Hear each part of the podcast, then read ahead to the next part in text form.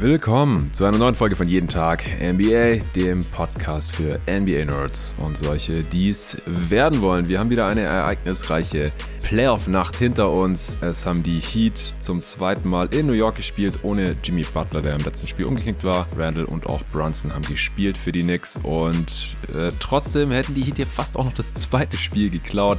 Am Ende haben die Knicks sich aber durchgesetzt, 111 zu 105 und fahren 1-1 nach Miami. Im zweiten Spiel der Nacht haben die Lakers Spiel 1 in Golden State geklaut. 117 zu 112. Das roch Mitte des vierten Viertels schon nach Blowout für die Lakers. Und dann haben die Warriors mal eben einen 14 zu 0 Run in gut vier Minuten hingelegt und haben das Ding tatsächlich nochmal spannend gemacht. Es war der Krieg der Welten, wie ich finde. Die Warriors mit ihren ganzen Shootern über 50 Dreier geballert zum ersten Mal in einem Playoff-Spiel haben drei Spieler jeweils mindestens sechs Dreier getroffen. Es war mal wieder eine Splash-Pool-Party und auf der anderen Seite, ja, die Lakers mit dem Paint-Monster Anthony Davis.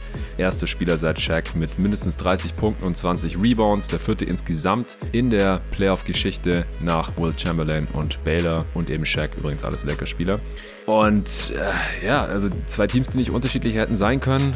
Äh, unfassbar interessantes und spannendes Spiel. Und um letzteres zu besprechen, habe ich endlich mal wieder den Julius Schubert am Start. Hey Julius. Hi, einen äh, wunderschönen guten Morgen und danke dir für die Einladung. Ja, sehr gerne. Ist mir jetzt die Tage, habe ich ein paar Mal drüber nachgedacht, so hey, ich müsste eigentlich mal wieder mit Julius aufnehmen. Lakers sind jetzt auch noch eine Runde weiter. Schon eine Weile her, Zum Glück, ja, äh, Lakers Preview war das letzte Mal. Und mhm. dann war ich bei euch noch zu Gast bei einer eurer ersten Folgen. Stimmt, ja. Double Step Back Pod, da haben wir über die Contender gesprochen. Hm. Erinnerst du dich noch? Natürlich, ich erinnere mich, genau. Coole Folge, ja. Ja, ja, war eine geile Folge. Zwei meiner vier Contender, die ich damals gesehen habe, sind schon rausgeflogen in der ersten Runde. Die, die Clippers ohne Kawhi und Paul George natürlich und die Bucks, natürlich ganz überraschend. Ja, ja. Die anderen zwei sind noch drin. Die Celtics im Osten, jetzt im ersten Spiel auch gestrauchelt gegen die Sixers, spielen heute Nacht wieder und äh, natürlich die Golden State Warriors, die hier auch direkt das erste Spiel und damit den Heimvorteil an die Lakers verloren haben, für die dein Herz ja schlägt. Ich finde, man hat direkt rausgehört, dass du gut drauf bist nach diesem Spiel. Ja, ein bisschen müde, aber äh, richtig, richtig äh, gute Laune am Start. Äh, nicht nur nicht nur wegen dem Resultat, äh, was natürlich sehr erfreulich war, dass die Lakers äh, gewinnen konnten, sondern natürlich auch ähm, mit dem Prozess dahinter und mit der generellen Spielweise, was wir jetzt in den nächsten Minuten ja so ein bisschen ähm, mal analysieren können. Aber ja. ich bin insgesamt sehr zufrieden und ähm, habe gute Laune. ja, äh, hattest du Schiss, als äh, die Warriors da ihren Run hingelegt haben? So zwischen sechs Minuten und anderthalb Minuten vor Schluss?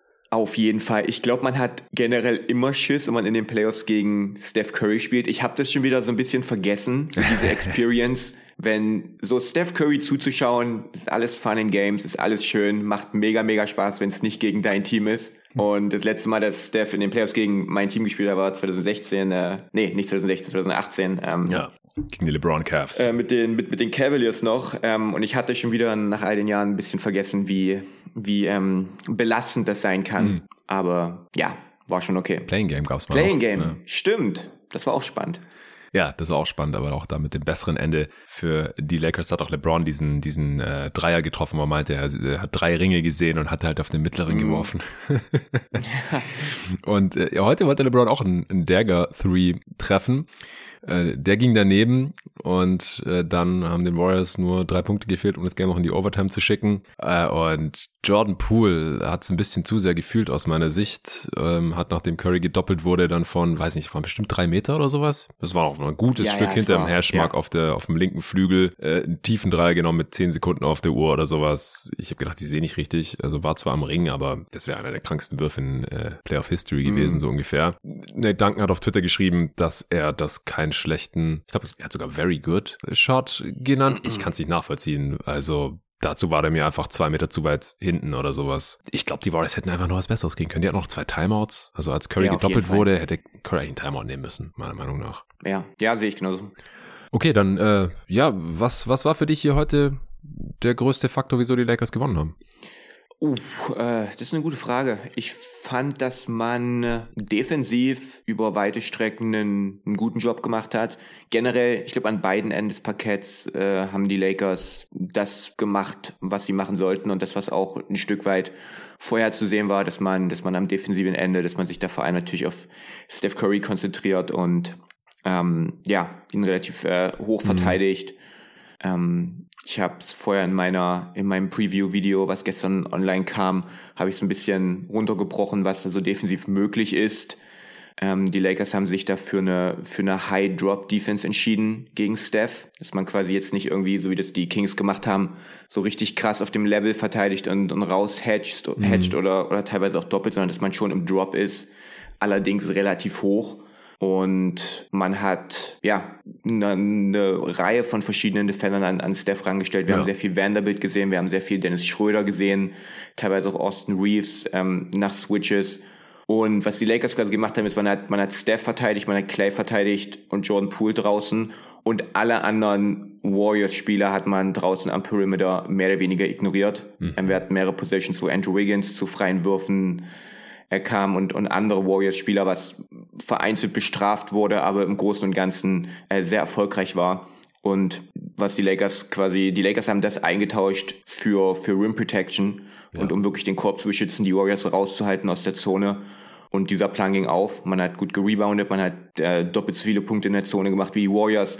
Das hat dazu geführt, dass die Warriors nur, ich glaube, fünf oder sechs Mal an die Freiwurflinie gegangen sind. Ich glaube, fünfmal mhm. oder so also auch extrem wenig. Ja, noch ewig gar keinen Freiwurfversuch. Ja, also es hat Ewigkeiten gedauert, was in meinen Augen nicht an den Refs lag oder an, an irgendwelchen Fehlentscheidungen, sondern halt wirklich, dass man, ja, dass die Warriors nicht aktiv versucht haben, an die Freiwurflinie zu kommen und in die Zone sind und da Kontakt gesucht haben, sondern dass man halt ein Drei nach dem anderen genommen hat und bei solchen, in solchen Angriffen kommt es dann halt nicht so häufig vor, dass es irgendwie zu irgendwelchen Wurffouls kommt. Aber die Lakers haben wunderbar gescoutet, die haben einen Gameplan aufgestellt und haben das so in die Tat umgesetzt und haben, du hast es angesprochen, das sah Mitte des vierten Viertels nach einem, nach fast schon mal Blowout aus. Man war, ich glaube, 12, 13 Punkte vorne oder so. 14 sogar. Mhm. Hat's dann, dann ist es unnötig nochmal spannend geworden, aber im Großen und Ganzen war das ein sehr solider Erfolg, der mich optimistisch macht ähm, für den Rest der Serie. Also jetzt nicht so, dass mhm. ich irgendwie sage, oh, ja, so ein knapper Sieg und dabei waren die Warriors nur, keine Ahnung, fünf, sechs Mal an, an der Freiwurflinie oder sowas. Also ich fand, dass die Lakers einen Top-Job gemacht haben und bin relativ optimistisch ja. für den weiteren Verlauf. Ja, also ich hatte vor der Serie gesagt, ich kann mir alles Mögliche vorstellen zwischen Warriors in sechs und Lakers in sechs. Ich habe dann im Endeffekt Lakers in sieben getippt, also schon so hm. leichte Tendenz zu den Lakers, aber dass sie in Spiel eins äh, der Favorit sind, das war aus meiner Sicht eigentlich relativ klar, allein schon, weil die Warriors halt vor ja. 48 Stunden ein bisschen mehr erst ihr Game 7 gespielt haben. Dafür, finde ich, sind die Warriors aber ganz gut rausgekommen und die Lakers sahen am Anfang ziemlich sloppy aus. Alter. Alter, da habe ich schon wieder schlecht Laune bekommen. Stell dir vor, ja. du schläfst vier Stunden, quälst dich aus dem Bett raus, früh morgens um vier. Mhm. Dann fängt das Spiel noch später an als gedacht. Und, und dann sind die ersten drei, vier Minuten ja. Offensiv irgendwelche Grütze und, und defensiv fängt man sich einen nach dem anderen und dann liegt man auf einmal, ich glaube, acht Punkte waren sie schon hinten irgendwie im ersten Viertel. Relativ früh dann, äh, bevor dann auch die erste Auszeit genommen wurde, da war ich schon wieder, da war ich schon wieder pissig. Ja, kann ich voll nachvollziehen. Äh, hat mich jetzt auch nicht so sehr gewundert, also beziehungsweise das kennt man ja auch schon so ein bisschen von den Lakers gegen die Grizzlies, haben wir sowas auch schon gesehen, dass man sich fragt, was ist hier eigentlich gerade der offensive Gameplan? Auf jeden äh, Fall. Und eine Zeit lang hat man gefühlt auch nur gescored, weil AD alles getroffen hat, also auch außerhalb der Zone. Und ja, irgendwann hat man sich dann halt gerafft und es hat offensiv viel mehr Struktur bekommen und defensiv hat man halt die Zone komplett vernagelt. Man hat sehr viele Dreier abgegeben. Also wie gesagt, die Warriors haben insgesamt 53 Dreier genommen, davon mhm. 40 Prozent getroffen und alles andere war aber ziemlich ineffizient, was die Warriors so gemacht haben. Also, mhm. wie gesagt, man hat ein historisches Shooting-Game benötigt, also dass Clay, Steph und Jordan jeweils sechs Dreier treffen, gab es halt vorher einfach noch nie. Äh, Clay 6 von 16, Steph 6 von 13, der lange Zeit relativ kalt war. Clay hat die Warriors offensiv äh, am Anfang am Leben gehalten mit Tough Shot. Making. Mhm. Jordan Poole 6 von 11, Dreier am Ende. Ja, der hatte bisher auch noch nicht so viele tolle Spiele in den Playoffs gehabt. Gegen die Kings teilweise quasi unspielbar gewesen. Der sah heute wieder deutlich besser aus. Mhm. Und auf der anderen Seite war halt AD, äh, angesagt. 30 Punkte am Ende, 23 Rebounds, der hatte zur Halbzeit schon 23 und 11. Mhm. Erste 20 plus und 10 plus Rebounds Halbzeit seiner Karriere in den Playoffs. Fünf Assists am Ende, vier Blocks wieder und hat über weite Strecken gespielt nur ein Foul. Also es ist einfach so unglaublich, was der alles contestet und wie wenig dieser Typ fault. Unglaublich ein Turnover nur, am Ende zwei Fouls, alle acht Freiwürfe getroffen. Äh, wie gesagt, auch Jumper, kurze Midranger, ein paar lange waren auch drin. 0 von 2 von der Dreierlinie, aber das äh, ist, glaube ich, zu verschmerzen, oder? Hm. Also die einfach äh, unfassbares Game. Ja, auf jeden Fall. War der äh, mit Abstand beste Spieler ähm, auf dem Parkett und das äh, das muss auch sein. Du hast es, du hast es angesprochen, Tough Shot Making von, äh, von, von den Warriors ist jetzt auch nicht so, dass das alles komplett offene Würfe waren. Also die, die, die, die anderen Warriors-Spieler genommen haben, zu einem, zu einem übrigen Teil schon. Aber gerade Poole, Thompson und Curry haben schwierige Würfe genommen. Sicherlich nicht, nicht alle, ähm, da war auch Clay Thompson immer mal, immer mal frei geworden, gerade in den Minuten, wo er von, wo er von Troy Brown Jr. Äh, verteidigt wurde. Das hat mir nicht so gefallen, aber, aber gerade Poole, das waren, ähm, da waren zwei seiner drei. Das eine Mal war, wo, wo er gefoult wurde von Russell und er geht rein, dieser, dieser Bankshot-Dreier noch. Und mhm. das andere Mal, wo er gedacht hat, er wurde gefoult und deswegen ja. äh, geworfen hat, der dann auch reinging. Also das sind zwei wilde Würfe gewesen und Curry hat man auch toll verteidigt und das waren jetzt auch nicht so, dass, dass es irgendwie ähm, ja, Dreier waren, ähm, mit denen man nicht, nicht leben kann. Also die, die Dreier, die die drei Spieler, die, die alle über 20 Punkte gemacht haben für Golden State, genommen haben, das sind Würfe, mit denen ich sehr, sehr gut leben konnte. Und man kann gerade einem Steph Curry nicht alles wegnehmen. Erst recht nicht, wenn du, wenn du dich für eine Drop-Defense entscheidest, dann wird er halt zu seinen Räumen kommen und wird zumindest ein bisschen Platz haben. Und ähm, ja, den hat man ihm gegeben und damit konnte man, denke ich, auch leben. Und Davis hat es schon angesprochen, wahnsinnig dominant an beiden Enden des Parketts. Wenn er isoliert war gegen Looney, ist er zur Arbeit gegangen. Hat mir im Pick and Roll sehr gut gefallen im Zusammenspiel mit die Angelo Russell. Diese beiden Dreier, die du angesprochen hast, die waren die waren beide zu einem Zeitpunkt, wo die Lakers schon eine relativ hohe Führung hatten. Also auch zum, zum Ende des Spiels hin, womit mhm. ich dann noch eher leben kann, als irgendwie mitten im Spiel, wo es wirklich quasi äh, die beiden Teams sich ständig abwechseln mit irgendwelchen Führungswechseln. Ähm, war also auch okay und ist okay, wenn man da immer mal wieder einen nimmt. Ja. Ähm, äh, Davis in, in der Form hat mir wahnsinnig gut gefallen und ja, wird, wird eine Challenge für, für Golden State, ähm, Anthony mhm. Davis zu verteidigen im, im Verlauf der Serie. Ähm, man hat, ich finde, man hat Draymond Green erst relativ spät an ihm dran gesehen. Also die Warriors mhm. haben es mit Looney versucht zu Beginn, ähm, sind dann zu Draymond geswitcht, der in Foul Trouble war. Das hat sicherlich ein bisschen äh, die, die Sache erschwert. Aber ja, da werden die Warriors sich ähnlich wie die Grizzlies das in Runde 1 gemacht haben, werden sie sich was einfallen lassen müssen. Ja, also ich glaube, man hat halt auch direkt gesehen, wieso die Warriors ungern Draymond auf AD stellen, weil der ist dann einfach als Help Defender quasi äh, rausgenommen, weil der kann einfach nicht wegrotieren von AD, ja. weil sonst kommt halt direkt der Lock geflogen und der stopft das Ding rein. Der klebt dann im Prinzip an Anthony Davis äh, irgendwo, wo der halt steht, im Dunker-Spot oder am Zonenrand und kann da eigentlich nicht weg, der kann nicht helfen und das öffnet dann halt wiederum Räume für alle anderen Lakers-Spieler, die dann relativ frei in der Zone agieren können. Mhm. Also das ist halt im Prinzip vertikales Spacing, wie man es auch nennt. Also im Gegensatz zu Shootern, die halt das Feld breit machen, bindet halt so ein Lob-Thread wie AD und ist einer der krassesten Lob-Threads all time. Sein Defender immer direkt an sich dran und Looney, ja, der ist einfach ein bisschen zu kurz, äh, kann ihn nicht wirklich contesten am Ring und wenn dann halt auch noch ein paar Jumper reinfallen, dann ist AD halt praktisch unguardable. Also man hat dann halt schon gesehen, in der zweiten Halbzeit hat er weniger gemacht, weil er halt äh, dann auch teilweise von Draymond verteidigt wurde, weil die Warriors auch eine Zonenverteidigung gespielt haben. Können wir gleich noch ein bisschen ausführlicher drüber sprechen.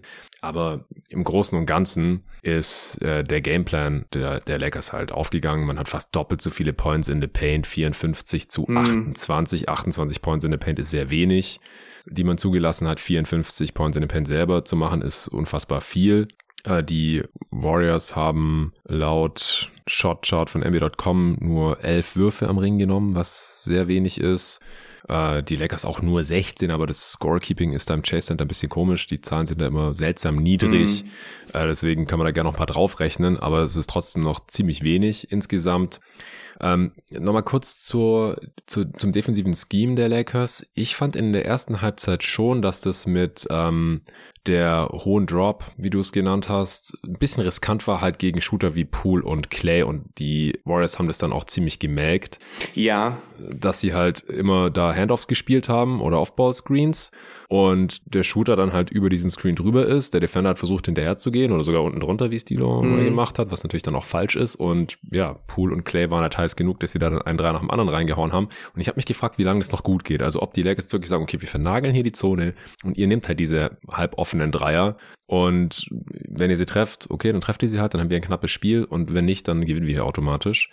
Aber es gab ja. dann doch ein kleines Adjustment zur Halbzeit, ja. oder? Na, was für mich in, in Hälfte 1 das Problem war, war nicht, dass quasi Anthony Davis direkt an der Dreilinie verteidigt hat, sondern dass quasi die die ähm, Spieler, die diese Shooter verteidigt haben, halt zu, zu, zu einem Teil Fehler gemacht haben und zum mhm. anderen Teil halt auch äh, da taktisch einfach, weiß ich nicht, ob das so angesagt war, aber wir haben immer mal wieder gesehen, dass da selbst unter, selbst bei Clay Thompson unter dem Screen ähm, durchgegangen wäre. Wir haben eine Menge Ball Deny Defense gesehen, wo dann in die andere Richtung gegangen wurde. Mhm. Also und und ähm, wie gesagt, Clay hat ja auch einige Male ähm, Troy Brown Jr. zum Beispiel abgeschüttelt oder auch Austin Reeves abgeschüttelt. Die Lakers sind dann ein bisschen dazu gegangen, dass sie das, dass sie das Offball geswitcht haben, um, um da quasi dann einen Mann dran zu lassen, wenn jetzt mhm. quasi, äh, jetzt meinetwegen Clay über einen Downscreen in der Ecke hoch ist um sich dann, um dann den Ball zu bekommen, in den Wurf zu gehen, haben die Lakers dann angefangen, das zu switchen, um halt Davis in Korbnähe, oder was heißt in Korbnähe, aber zumindest um zu verhindern, dass Davis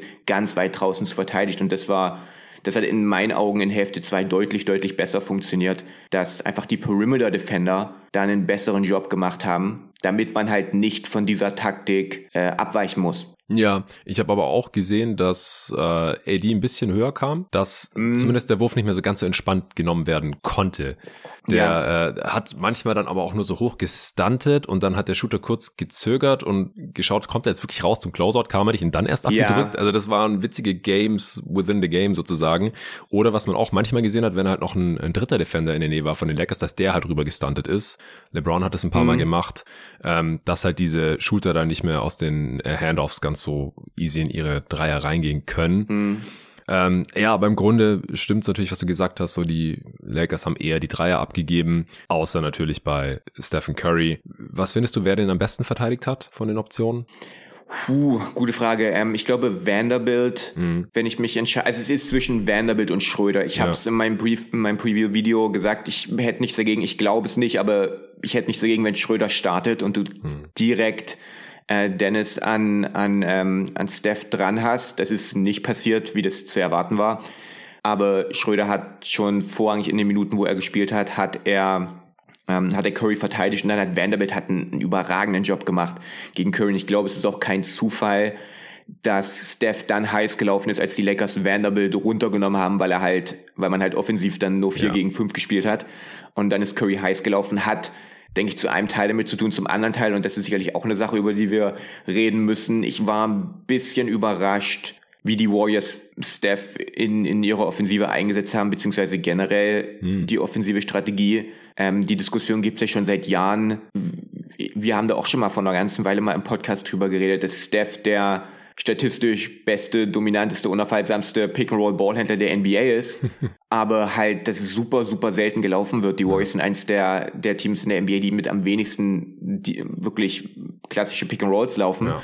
Und ich finde, und man hat das auch in der Sacramento sehr gesehen, dass, dass Golden State dann am besten ist, wenn der Ball in Curry's Hand ist. Und Curry Game als Offscreen-Shooter ja. eins, wie bitte? In Game 7, da haben sie es genau. dann mehr gemacht ja, und genau. Steph macht Oder 50. auch in, oder auch in dem Spiel, wo, wo Draymond gesperrt war, da hat man es auch ganz deutlich gemerkt, dass einfach ja. der gefehlt hat, dieser, dieser Playmaker-Passspieler, was gezwungenermaßen dazu geführt hat, dass, dass Curry mehr am Ball war und das hat aber dazu geführt, dass die Offensive besser war.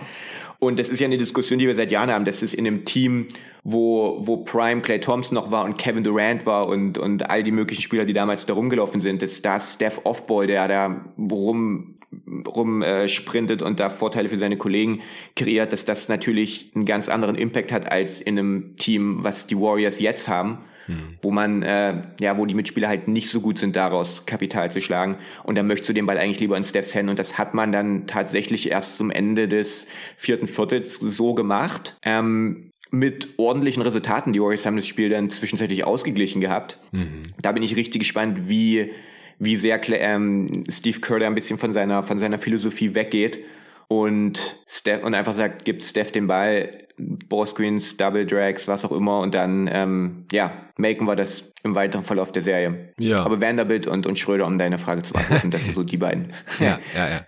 Also mir hat Vanderbilt auch am besten gefallen. Ja. Ich finde ihn, er ist einfach auch noch mal länger als Schröder natürlich und äh, kann zur Not auch nochmal einen Wurf von hinten contesten, aber er ist auch unglaublich mobil, also ich, ich fand ihn defensiv echt richtig stark mhm. und hatte einen großen Anteil daran, dass, Cur dass Curry über weite Strecken dieses Spiels ineffizient war. Am Ende jetzt 27 Punkte aus 24 Shooting Possessions, das ist okay, aber nicht krass, auch fünf Turnovers, breit drei Assists, also es ist einfach kein überragendes Spiel von Curry mhm. gewesen und äh, wenn er nicht im vierten Viertel äh, noch ein bisschen was gemacht hätte, als Vanderbilt saß, dann hätte man es hier als schlechtes Spiel von, von Curry abstempeln müssen. Der hatte 14 Punkte. Fall. 14 Punkte allein im vierten Viertel und zwei Assists bei nur einem Turnover. 14 Punkte aus 10 Shooting Possessions allein im vierten Viertel. Also kann man sich ausrechnen, wie es in den ersten drei Vierteln aussah. Und ich habe auch einfach nicht verstanden, wieso Vanderbilt so lange saß im vierten Viertel. Also du bist 14 Punkte vorne. Wieso machst du nicht die beste Defensiv-Lineup aufs Feld, Darvin Ham, um einfach zu verhindern, dass die Gegner auch überhaupt 14 Punkte machen? Dann ist ja fast egal, wie viel du noch scorest. Ja, und wieder und wieder keine Auszeit genommen bei diesem Run. Erst als es dann wirklich schon wieder knapp war, dieses, was wir auch in diesem einen Grizzlies Game gesehen haben. Props, dass Davis die zweite Hälfte durchgespielt hat. Ja, das ist auch krank übrigens. Das, ja, hatte ich auch so ein bisschen, so ein bisschen äh, gefordert und, und gehofft, dass das passiert. Aber wie du gesagt hast, also dass, ähm, dass da keine Auszeit genommen wurde und dass halt dann Vanderbilt rausgenommen wurde, ist dann halt schon ein echtes Problem ja. gewesen. Vanderbilt nicht zufällig den besten Plus-Minus-Wert in diesem Spiel, plus acht. Äh, D'Lo wurde dann runtergenommen, endlich, weil der wurde halt auch einfach attackiert von den Warriors mhm. äh, als einzige defensive Schwachstelle dann. Also man hat mit quasi Three-Guard-Lineup dann gespielt im vierten Viertel. Reeves, Russell, Schröder und natürlich LeBron und AD. Auch LeBron, ich habe Ende des dritten, als er da auf der Bank saß, habe ich geguckt, ah, LeBron nur 28 Minuten, entspannter Abend. Ähm, dann kam natürlich Anfang des vierten wieder drauf. AD blieb drauf und das konnte ich auch verstehen, weil ich habe gedacht, okay, wenn die jetzt noch ein paar Punkte machen, ist das Ding halt durch. Dann ziehen sie auf 14 Punkte weg, mit unter sechs Minuten zu spielen. Und dann habe ich schon gedacht, okay, das war's. Äh, weil, ich meine, wenn die Lakers das noch verkackt hätten, das muss man auch dazu sagen, das wäre ähnlich fatal gewesen und ähnlich krass gewesen wie die beiden Bucks-Führungen in den Spielen. Äh, 4 mhm. und 5 gegen die Heat. Das waren ja auch 15, ja. 16 Punkte Führung, das waren 14. Zur Mitte des vierten Viertels. Also das war schon. Ja, das darf nicht passieren. War ein übler ja. Kollaps. Und es lag auch an Darvin Ham, dass er kein Timeout nimmt und nicht Dilo runternimmt, der Kacke verteidigt und vorne halt auch, klar, wenn er heiß ist, und der war halt okay, 19 Punkte aus 19 Würfen, äh, wenn er seine wilden Jumper trifft, okay. Ähm, aber wenn halt nicht, dann, dann fängst du dir halt auch so einen Run im Nu. Dann ist er vorne äh, ein Problem, ein schwarzes Loch. Ähm, und du fängst dir dann ein, eine Transition nach der anderen und hinten verteidigt er halt niemanden mehr. Und das, das ging einfach zu lang. Also Vanderbilt 26 Minuten. Ich fand ihn richtig stark. Auch nicht nur On-Ball gegen Curry, sondern halt auch zwei krasse Blocks gehabt zwei Steals, drei Offensiv-Rebounds, im Dunker-Spot anspielbar gewesen, als AD dann da härter verteidigt wurde. Der findet ihn, er dankt direkt über Kevin Looney drüber aus dem Stand und einfach ein mhm. gutes Spiel gemacht. Und so ein Typ fehlt halt einfach. Und wenn der dann durch einen D'Angelo Russell ersetzt wird, ich will ihn jetzt hier echt nicht zu sehr bashen, aber dann kannst du dir halt auch easy so einen Run einfangen. Ja, auf jeden Fall. Auf jeden und Fall. Zu dem, was du zu Curry gesagt hast, noch ganz kurz. Also er ist ja auch nicht nur ein heftiger Pick-and-Roll-Spieler, sondern halt auch in einer, in einer ISO extrem schwer zu verteidigen, weil du musst halt so nah an ihn dran, sonst drückt er halt direkt ab.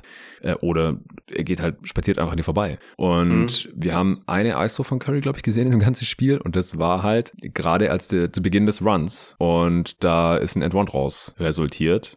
Ja. Und ich glaube einfach, dass Kerr ungerne so heliozentrisch spielen lässt, obwohl Curry das natürlich könnte. Also wenig ISOs, wenig Pick and Roll, möglichst alle fünf Spieler einbinden in die Offense. So, das ist einfach schon immer seit Kerr der Coach ist der Warriors die Philosophie und ich glaube, das Pick and Roll und auch Isolations für Curry, das sind einfach so Last Resort Sachen, wenn die Warriors mit dem Rücken zur Wand sind, 0-2 hinten liegen und dann ist Green noch suspendiert oder Game 7 auswärts, so ja, dann okay, wir spammen jetzt das Pick and Roll und dann viel Spaß Curry zu verteidigen.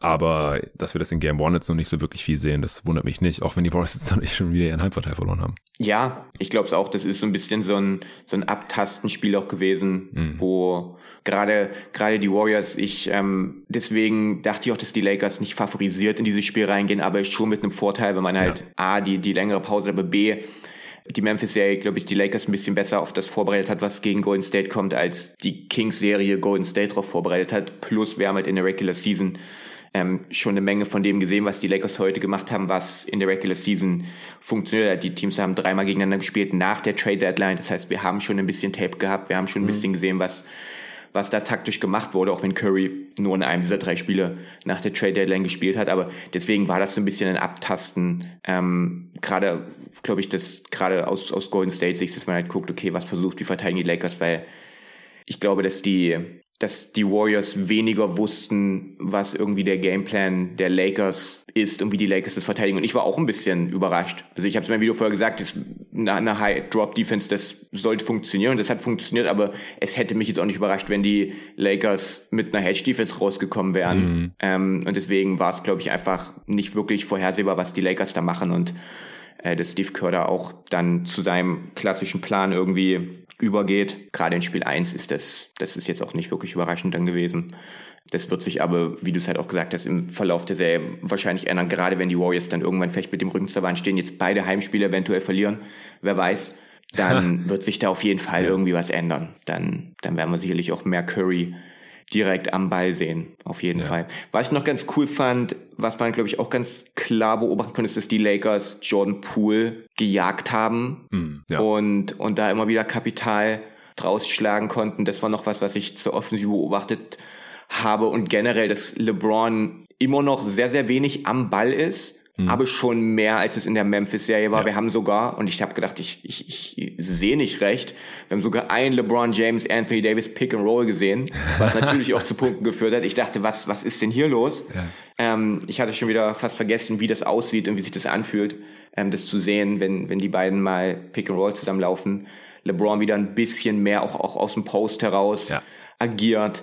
Ähm, ja, also auch das ist ein, ein, Trend, der mir, der mir gut gefällt, weil ich schon echt heftig fand in dieser Memphis-Serie, wie teilweise äh, ja LeBron da zum Spot-up-Shooter gemacht mhm. wurde oder sich selber hat machen lassen und einfach über teilweise über Minuten den Ball nicht gedribbelt hat. Ja. Das war schon echt krass, aber in diesem Spiel da auch ein guter Mix, hatte diesen einen alley wo aus der Weakside kommt, ja. wo Wiggins geschlafen hat, immer mal wieder reingekattet da vom, vom, ähm, vom Slot das war schon cool. Also insgesamt an beiden Enden des Parketts ein, ein tolles Spiel von den Lakers und hätten die Warriors da jetzt am Ende nicht diesen, diesen Run noch hingelegt und hätten die Lakers da nicht so einen Mist gebaut am Ende, dann wäre das auch ein zweistelliger, ungefährdeter Sieg gewesen. Ja.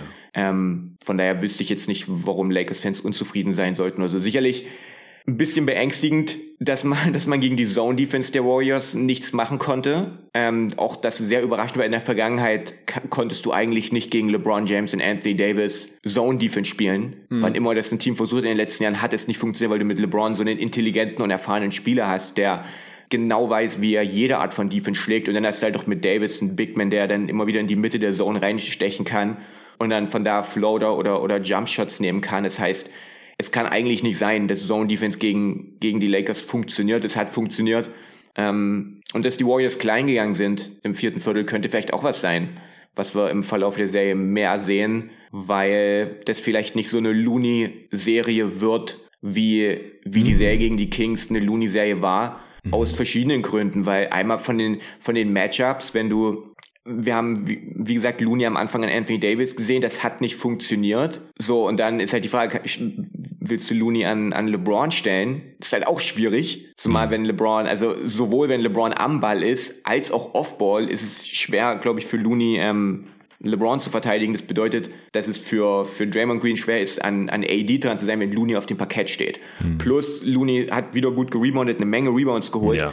Aber so wie die Lakers es verteidigen und so wie das Lakers Personal ist, ist auch das, ist auch da, glaube ich, Looney's Impact geringer als in der Kings-Serie. Einmal, weil Anthony Davis ein besserer Rebounder ist, als es Sabonis ist und weil die Lakers insgesamt bessere Team-Rebounder haben und besseres Rebounding-Team sind, als die Kings waren. Aber dann war halt auch diese Kings-Defense ständig in Scramble-Mode mit dem besten Rim Protector und größten Spieler auf Höhe der Dreierlinie weit weg was immer wieder dazu geführt hat, dass äh, ja die ähm, die Warriors zu Offensiv-Rebounds kamen. Ich weiß nicht, ob du das, äh, diesen Tweet auch gesehen hattest die Warriors offensive Rebound-Rate ist irgendwie dreimal so hoch, wenn Curry auf dem Parkett stand in dieser Kings-Serie. Oh, als ähm, äh, naja, als äh, quasi wenn er wenn er auf der Bank saß, was sicherlich auch, ich habe das mit Lorenzo auch in unserem Podcast noch diskutiert, was sicherlich auch da, daran liegt, dass Looney und Curry so viel zusammenspielen, aber doch daran, dass die Kings Defense immer wieder in Scramble Mode war mhm. und immer wieder einfach so damit beschäftigt war, Curry zu verteidigen und und Dreier wegzunehmen und und was auch immer, dass man sich gar nicht so sehr aufs Rebound konzentrieren konnte.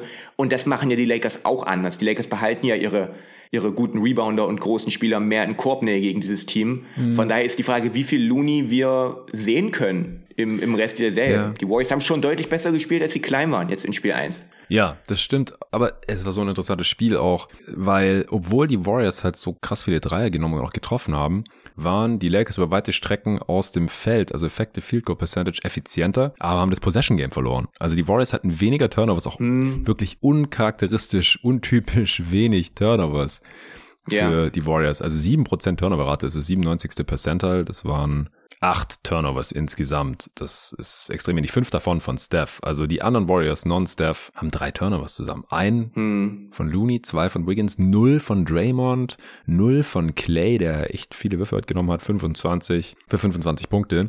Also da hatten die Warriors sich extrem gut im Griff heute. Und dann haben sie halt auch über weite Strecken die Boards äh, leicht kontrolliert. Also nicht dominiert, aber sie hatten halt mehr Rebounds als die Lakers und eine höhere Offensiv-Rebound-Rate. Hm. Weil sie hatten am Ende jetzt noch 14, die Lakers 13. Aber das hat sich erst dann, als Looney runtergenommen wurde, halt angeglichen, weil Looney hat sieben Offensivrebounds wieder, alleine. 16 Defensivrebounds müsste Career High sein. Ich meine, dass die 15 neulich schon sein Career High waren. Jetzt hat er 16, 23 Rebounds insgesamt wieder in nicht mal 30 Minuten für Kevon Looney. Und wenn er noch weniger spielt, dann kippt es halt rüber zu den Lakers.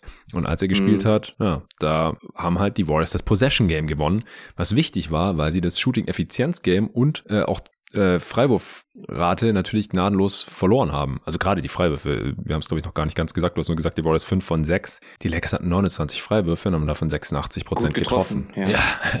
insane. Schröder 9 von 10, AD 8 von 8. Das kommt, also das AD 8 von 8 trifft, äh, kommt auch nicht so oft vor. Der war locked in. Also wie gesagt, bis auf ja. die Dreier äh, ging da alles. Also ich weiß nicht, ob, ob sie sich leisten können, wirklich klein zu spielen die ganze Zeit. Ja, nicht die ganze, Zeit, also die ganze Zeit. Also mehr, deutlich mehr als Aber, ja, 18 Minuten. Wobei ich glaube, die haben nicht mal 18 Minuten Small gespielt, weil John Michael Green hat ja auch noch Minuten gesehen, damit sie eben nicht Und der hat auch so zwei, zwei Dreier getroffen. Jo. Die Lakers den auch ignoriert haben. Ja, den haben sie wirklich ignoriert. Ihm haben sie ignoriert. Draymond natürlich, der hat eingenommen, nicht getroffen. Wiggins, ja. Wiggins, eins von fünf. Also die konnten es auch wirklich nicht bestrafen. Gary Payton. Ja. Eigentlich alle. von zwei. Also außer Splash Pool hat nur Wiggins diesen einen getroffen und Michael Green zwei. That's it. Also 21 Dreier insgesamt, aber halt 18 davon von diesen drei Typen. Also ja, wie gesagt, die Rechnung ist dieses Mal aufgegangen. Ich bin gespannt, wie die Warriors reagieren, wie sie adjusten oder ob sie einfach dasselbe wieder probieren, mehr oder weniger. Mhm. Ähm, ja, ich weiß gar nicht, ob ich jetzt noch irgendwas habe. Also ich habe gar nicht reagiert äh, oder oder dir irgendwie reingeredet, als du über LeBron gesprochen hast. Das wäre natürlich auch noch ein Punkt gewesen hier. Äh, wir haben relativ lang im Podcast jetzt schon gesprochen, bevor wir zu LeBron kamen. Er ist dein Lieblingsspieler, er ist einer meiner absoluten All-Time Favorites. Und ich muss, muss dir auf jeden Fall zustimmen. Das habe ich auch beim, ich habe das Spiel ja wieder bei Playback Live kommentiert und LeBron hat in dem Spiel auf jeden Fall mehr Paint-Touches gehabt als in jedem anderen der mm. Grizzlies-Serie, oder? Also das war auf jeden Fall mein yeah. Eindruck. Yeah. Viel mehr Drives, Post-Ups, Cuts, äh, du hast den Eliup schon erwähnt und er sah fit aus. Also in der Memphis-Serie, da habe ich gedacht, okay, ist das jetzt der neue LeBron ja, in den Playoffs? Ja. Alter Mann, ein alter Mann. Mm. Und in dem Spiel hier jetzt wieder, gut, die hatten jetzt länger Pause, aber er sah, er sah fit aus. Er sah wieder ein bisschen, bisschen besser aus, ein bisschen aktiver. Klar, er hat wieder acht Dreier gechuckt, nur einer von getroffen, ist eine Katastrophe Alter. in den Playoffs bisher. Alter, vor allem der am Ende. Der also letzte, wirklich, ja. finde jemanden, der so loyal ist dir gegenüber wie LeBron diesen, diesen letzten Possessions, wo er einfach die, dieser Pull-Up-Dreier, wo er die Uhr vorher runterdribbelt. Ich glaube, LeBron ja. liebt nichts mehr als, so etwas. Also das mhm. ist unglaublich. Unglaublich. Kann froh sein, dass Poole diesen Dreier nicht getroffen hat, sonst wäre ihm der vielleicht echt noch um die Ohren geflogen. Ja. Weil du brauchst ja keinen Dreier. Du bist drei vorne, mach irgendwas, gib AD den Ball ja. und der soll einen Fadeaway nehmen. Oder ist alles besser als dieser Dreier da, äh, mehr oder weniger. Ähm, ja, und vor allem die Uhr runterzulaufen ist mhm. halt auch, es ist halt auch dumm und, und ähm, Stan Van Gundy hat das ja auch, ähm, hat das ja ähnlich formuliert und ähnlich gesehen ob die Warriors nun am Ende für ihren letzten Angriff 15 oder 20 Sekunden haben, ist im Endeffekt weniger ja. wichtig, als ob das, die Lakers einen guten Wurf bekommen ja. oder nicht. Du musst da nicht, die Warriors bekommen so oder so noch den Ball mit mehr als 10 Sekunden Rest auf der Uhr. Mhm. Dann versuch doch lieber den bestmöglichen Wurf zu bekommen. Also, mhm. wenn es jetzt am Ende der Unterschied wäre zwischen einer Sekunde und, und sechs Sekunden oder so, dann, dann würde ich verstehen, okay, lass die Uhr runterlaufen, so, so weit wie es geht. Aber in, in so einer Situation ist es, glaube ich, einfach nicht das cleverste gewesen. So, wenn er getroffen hätte, Überhaupt. hätte er recht gehabt, aber die trifft er halt auch nicht. Das ist ja das nächste Problem. ja, ja, ja. Und auch schon die ganzen Playoffs halt nicht. Also ja. es war kein, kein geiles Spiel offensiv von LeBron, aber wenn man die Dreier rausrechnet, dann ist er bei 8 von 16 bei den Zweiern, 3 von 4 von der Freiwurflinie, 22 Punkte aus 26 Shooting Possessions, trotzdem ziemlich mies ineffizient. Äh, vier Turnovers bei vier Assists auch. Aber defensiv hat er mir auch wieder ganz gut gefallen, hat wieder ein paar mächtige Blocks. Mhm. Chase Down Block. Die, ich finde, alle Blocks von LeBron sind irgendwie spektakulär. Drei waren wieder insgesamt. ähm, auch schon gegen Memphis. Elf Rebounds. Und ja, im Endeffekt war, war der Star dieses Teams in der ersten Runde und auch in diesem Spiel eins äh, ziemlich klar Anthony Davis. Ansonsten Austin Reeves war okay. Zehn Punkte aus neun Würfen. Äh, defensiv ganz guten Job gemacht. Also ich finde auch, dass Clay gerade am Anfang halt ähm, so viel gescored hat, das war eher tough Shotmaking als jetzt irgendwie schlechte ja, Defense. sehe ich auch so. Ja. In der zweiten Halbzeit äh, war Clay nur noch zwei von elf aus dem Feld. Also das ähm, war dann auch relativ schnell vorbei. Wen haben wir noch? Schröder sollten wir noch mal kurz erwähnen, vielleicht 19 Punkte von der Bank. Wir haben schon mm, über Defense gesprochen. Gefallen. Ja, gutes ja, Spiel. Auch offensiv. Aggressiv, ja. ja. Äh, hat Curry auch attackiert, äh, in der ISO gegen Curry aus der Midrange gescored, dann ihn gestealt und Layup gegen ihn gefinisht, Pfeife gezogen ohne Ende. Also Dennis mit einem, mit einem starken Spiel auf jeden Fall. Hast du jetzt noch ja, irgendwas? Die Lakers Bank, die Lakers Bank, da, da kann man nicht meckern. Mich hat es ein bisschen mhm. überrascht, dass man, dass er, dass wir quasi eine, eine neuen Mann-Rotation gesehen haben. Ich denke, dass wir nicht mehr so viel Troy Brown Jr. sehen werden für den Rest der Serie. Der hat sich jetzt nicht unbedingt auch wenn er den einen Dreier getroffen hat, aber gerade defensiv hat er jetzt nicht unbedingt Argumente für sich gesammelt. Ähm, ja, die Frage ist, wie willst du sonst spielen lassen? Gar keinen Wing mehr von der Bank? Die Beasley ist ja auch eine Hachimura. Ja, aber der verteidigt ja auch nicht besser, den kannst du ja auch nicht gegen Clay stellen. Der verteidigt auch nicht besser, ja. Das stimmt. Ja, also ich. Das stimmt. Ich fand Braun Jr. schon okay und äh, ist halt die beste Option da. Lonnie Walker ist auch keine. Nee, auf gar keinen Fall. Ja, und die Starter haben halt alle schon zwischen, also Reeves, LeBron, AD, alle zwischen 38 und 44 Minuten gespielt. Das ist ja eigentlich eher ein bisschen zu viel. Also irgendwer, mm. irgendwer muss da ja halt auch noch ein paar Minuten spielen, denke ich. Und Hachimura auch nur 11 Minuten heute. Der ist ja, der zweiten Hälfte weniger gemacht. Defensiv in dem Matchup halt auch ein bisschen ein Problem, glaube ich. Ja. Ja, bei den Warriors haben wir eigentlich auch schon, glaube ich, über alle Spieler mehr oder weniger gesprochen. Also Green fand ich heute ziemlich blass, offensiv, überhaupt gar ja. kein Faktor. Äh, drei von neun aus dem Feld, sechs Pünktchen, sieben Assists, ja. Drei Blocks hat auch einen krassen Block. Hat einmal war das Schröder, den er so krass beim Floater geblockt hat, noch bei dem Run im vierten Viertel. Das war heftig. Aber ja, auch nur vier Rebounds für Draymond. Der sah noch ein bisschen platt aus von Game 7, glaube ich. Ja, nee, ich glaube, ansonsten mm. haben wir hier schon eigentlich alles abgegrast in dem Game, denke ich. Ich schaue noch mal kurz in meine Notizen. Du hast auch nichts mehr? Nö, nö. Ich bin, ich bin happy. Ja, eine Sache vielleicht noch. Warriors Defense hat man auch einen Unterschied gesehen von der ersten zur zweiten Halbzeit, weil die Lakers hatten ja nur acht Dreier genommen in der ersten Halbzeit einen davon getroffen. Also ein Dreier in der ersten Halbzeit mhm. und äh, haben trotzdem geführt, weil sie halt, wie wir jetzt schon x-mal gesagt haben, äh, in der Zone dominiert haben und Freiwürfe gezogen haben. Aber auch, dass sie nur acht Dreier nehmen müssen, ist halt eigentlich ein Fail von der Warriors Defense, finde ja. ich. Es ist halt das gleiche Thema wie, okay, Harden macht 45 Punkte, PJ Tucker muss nicht einen Wurf nehmen, weil halt nicht von ihm weggeholfen wird. Celtics. Hier eigentlich dasselbe in grün. Und das haben die Warriors dann in der zweiten Halbzeit auch ein bisschen mehr gemacht, haben mehr geholfen gegen AD.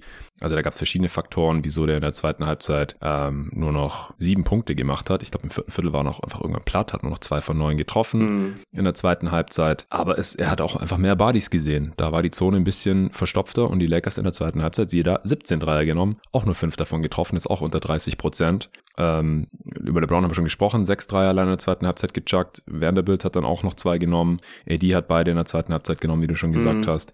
Also das war auch kein Zufall, glaube ich. Ja, du willst als gegnerische Defense eigentlich, dass die Lakers so viele Dreier wie möglich nehmen.